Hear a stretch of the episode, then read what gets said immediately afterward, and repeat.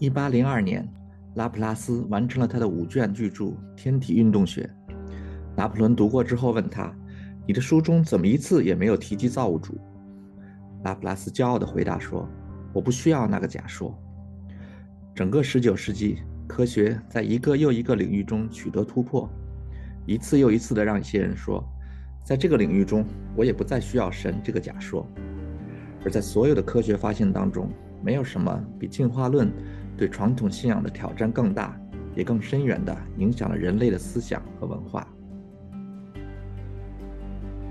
进化论对基督教信仰真正的挑战，并不在于对圣经创世纪的解释。事实上，历史上，从犹太拉比到圣奥古斯丁，到今天的天主教卫理宗，都不认为创世纪的前九章应该按字面意思解读。神的创造和生命演化的自然历史，不能在神导演化的框架之内达到和协和。进化论的冲击在于，世界的奇妙、丰富和有序，一直是造物主存在最直观、最朴素的证据。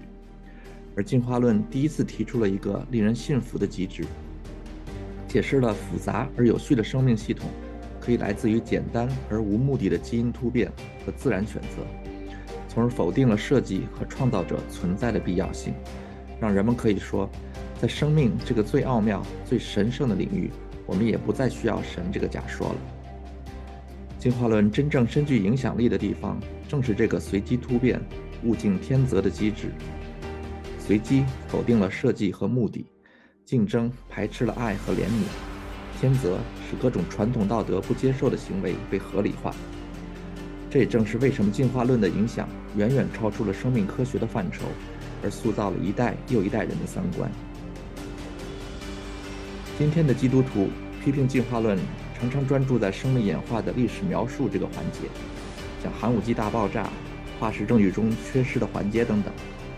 这种批评最好的结果，也就是找到几个进化论暂时还不能解释的地方，然后试图把神放在那里。这种夹缝中的神的想法，只会使神的空间越来越小。人们拥抱进化论，是因为他们更愿意相信这个机制，因而不介意证据的暂时缺失。那么，有了进化论，我们真的不再需要神这个假说了吗？对科学假说的评判，需要排除预设的立场，仅用实验和观察的结果来引导思维的走向。因此，科学哲学家卡尔波普。早年认为，进化论其实不能算是一种科学假说。他说：“我们真正可以观察到的只有突变和生存这两件事，而把它们联系在一起，构成进化论核心思想的适应和选择，通常是我们无法直接观察到的，是我们为解释生存想象出来的。而且，适应这个框如此之大，你几乎可以把任何东西放进去，可以用它来解释任何事。举个例子。”如果我们来到一个小岛上，发现岛上的猴子全是长尾巴，我们会说，长尾巴好啊！你看，猴子可以用尾巴把它吊在树上，就解放出来的手和脚去做其他的事情。然后我们来到了另一个小岛上，发现岛上的猴子全是短尾巴，我们又可以说，短尾巴好呀！短尾巴的猴子被豹子追的时候，不至于让人家一把揪住了尾巴，这也是一种适应。你看。长尾、短尾各自的优点、缺点，其实无法观察，更无法测量。这个假说无法证伪，不属于科学的范畴。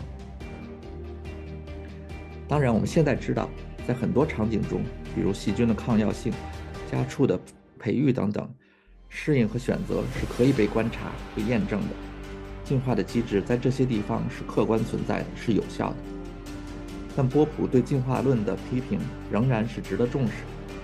那就是适应和选择的观念过于宽泛，人们可以由此提出互相矛盾但听起来都很有道理的解释。适者生存往往没有为生存提出可验证的解释，而只是给活下来的生物贴上了适者的标签。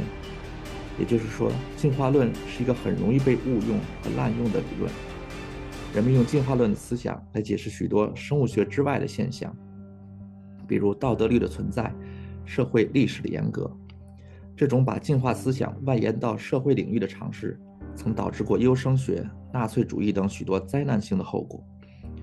即使仅从学术角度来看，这些解释也无从验证，不是严谨的科学假说，而只是听起来很有道理的叙事。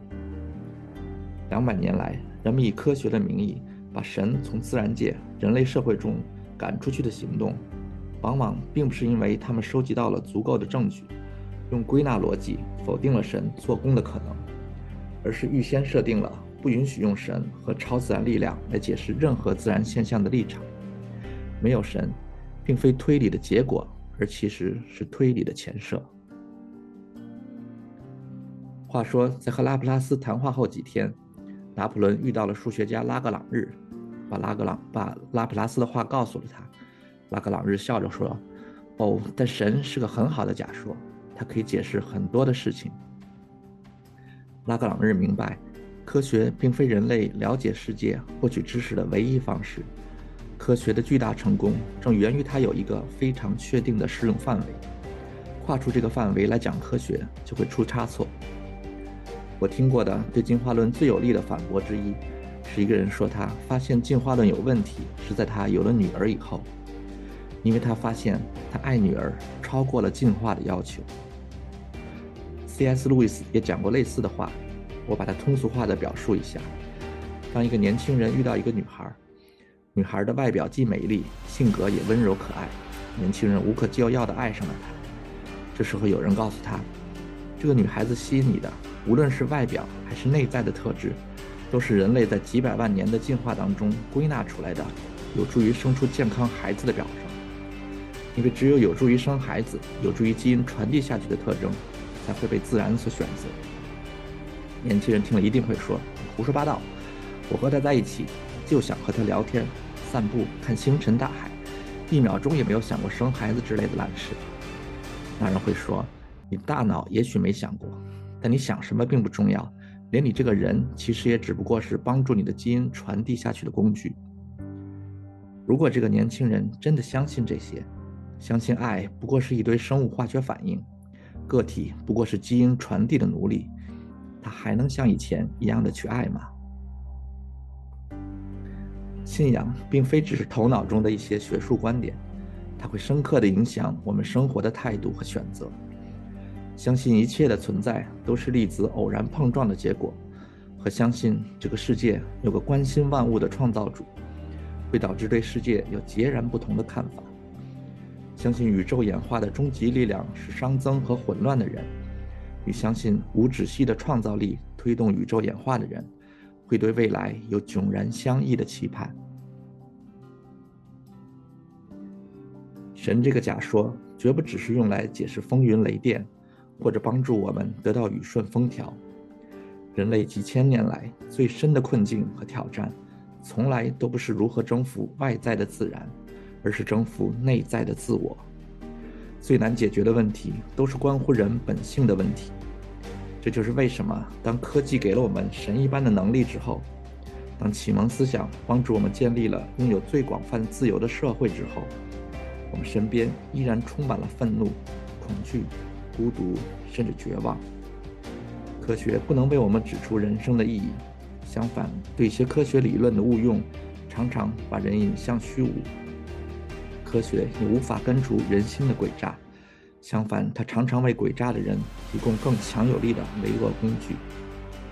也许今天我们比过去两百年中任何时候都更需要神这个假说，所以我邀请你一起来重新审视这个假说。这也许是条颠簸的路，但充满惊喜，定有收获。正如主耶稣所应许的：“凡祈求的就得着，寻找的就寻见，叩门的就给他开门。”愿神祝福你。